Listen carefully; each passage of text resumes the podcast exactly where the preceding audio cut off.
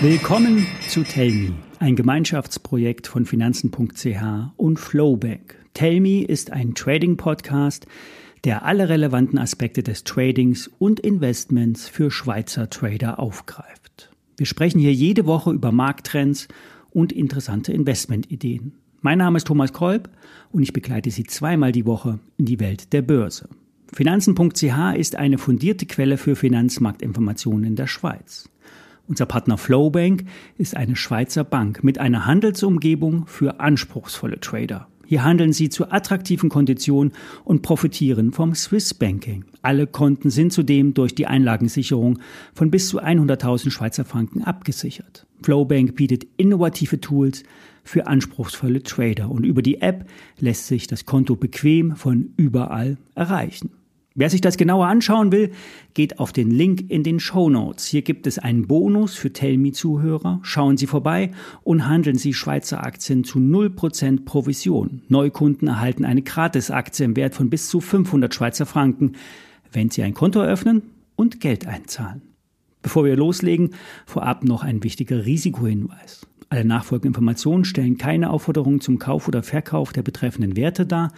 Bei den besprochenen Wertpapieren handelt es sich um sehr volatile Anlagemöglichkeiten mit hohem Risiko. Dies ist keine Anlageberatung und sie handeln auf eigenes Risiko.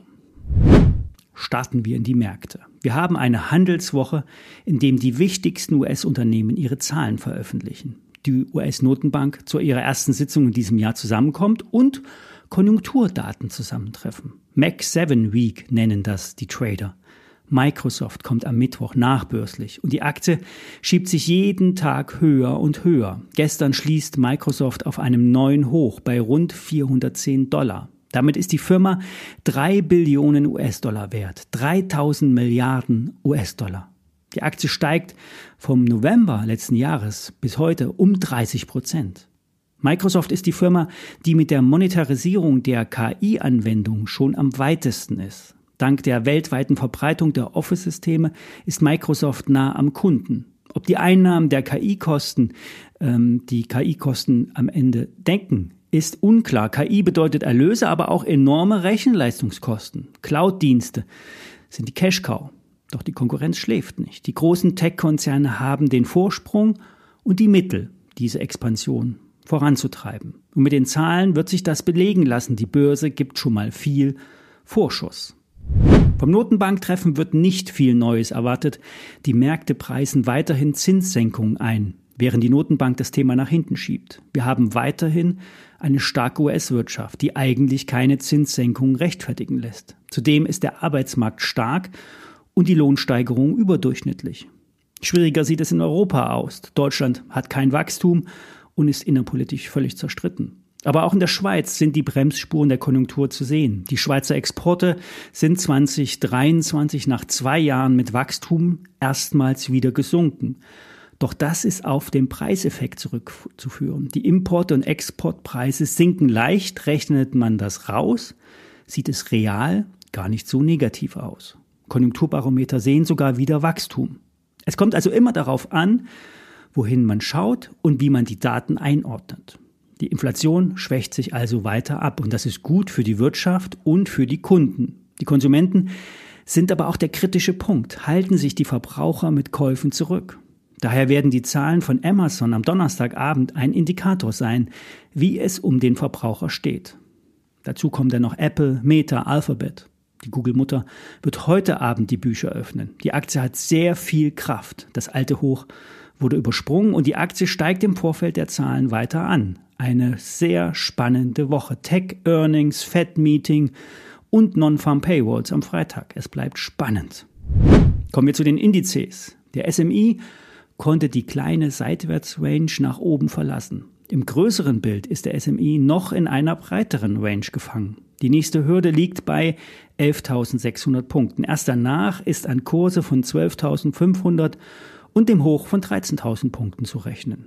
Den alten Hasen der Börse fehlt der Glaube, dass die Rallye an den Börsen so weitergehen kann. Das schlechte Gefühl wird untermauert durch den Preis für Absicherungsgeschäfte. Putz sind historisch extrem günstig. Selbst Goldman Sachs betont immer wieder, Das Phänomen ist ein Warnzeichen. Doch Trader sagen immer, das Warum ist nur zweitrangig. Warum steigt oder fällt etwas? Das Was ist entscheidender. Was steigt? Die Text steigen. Bis der Markt bricht. Wann? Das kann niemand sagen. Kommen wir zu den Einzelaktien. Novartis wird nächste Woche die Zahlen vorlegen und die Analysten erwarten viel Gutes. Der Pharmabereich soll der Treiber sein. Ohne den abgespaltenen Generikahersteller Sandoz soll der Umsatz um 10 Prozent höher liegen, rund eine Milliarde mehr als im Vorquartal. Und damit könnte der Jahresumsatz bei gleichbleibenden Wechselkursen stärker angestiegen sein, als von Novartis selbst in Aussicht gestellt hat. Das Unternehmen verriet aber bei der letzten PK, dass die Guidance eher am oberen Ende getroffen wird. Jetzt wird vom Markt noch ein Tick mehr erwartet. Bezüglich der Guidance für das laufende Jahr wird sich Novartis wahrscheinlich nicht so weit aus dem Fenster lehnen und erneut eine vorsichtige Schätzung abgeben, die dann Luft nach oben bietet. Im vergangenen Jahr war es ähnlich. Am Ende wurden dreimal die Prognosen erhöht. Die Aktie hat zuletzt alte Hochs übersprungen und das liegt auch daran, dass Buybacks, also Aktienrückkäufe, den Kurs anschieben. Wichtig dürften auch die Zahlen vom Pfizer sein, die kommen heute Mittag europäischer Zeit. Die prognostizierten Erlöse aus dem Covid-Impfstoffen, die werden immer weiter abgesenkt. Und der 43 Milliarden Dollar Zukauf eines Krebsmedikamentenherstellers hat bisher nicht die Erwartungen erfüllt. Zudem fallen immer mehr Medikamente aus dem Patentschutz. Generia, Generika könnte also vergleichbare Medikamente auf den Markt bringen. Es ist nötig, in Forschung und Entwicklung zu investieren. Doch das geht nur langfristig und ist kein Quick Win. Die Corona-Erlöse haben Pfizer träge und satt gemacht. Kommen wir zurück zur Novartis-Aktie. Ich würde auf dem aktuellen Niveau nicht kaufen, aber in der nächsten Abwärtsstrecke kann man sich auf die Lauer legen. Wer kurzfristig agieren will, der kann auch die Short-Seite spielen. Sell the Facts ist ein Phänomen an der Börse. Fakten werden verkauft. Das heißt, wenn die Zahlen so gut sind wie erwartet, kann es zu Rückfällen kommen. Dann kann man sich mit einem Put schnell mal Gewinne einfahren, denn runter geht es immer schneller als rauf und mit den Derivaten kann man beide Seiten spielen. Das war Tell Me. Wenn Ihnen der Podcast gefällt, abonnieren Sie ihn auf den gängigen Podcast-Plattformen. Wer mehr über Flowbank erfahren will, geht auf den Link in den Show Notes und ich würde mich freuen, wenn Sie am Donnerstag bei Tell Me wieder reinhören. Alles Gute.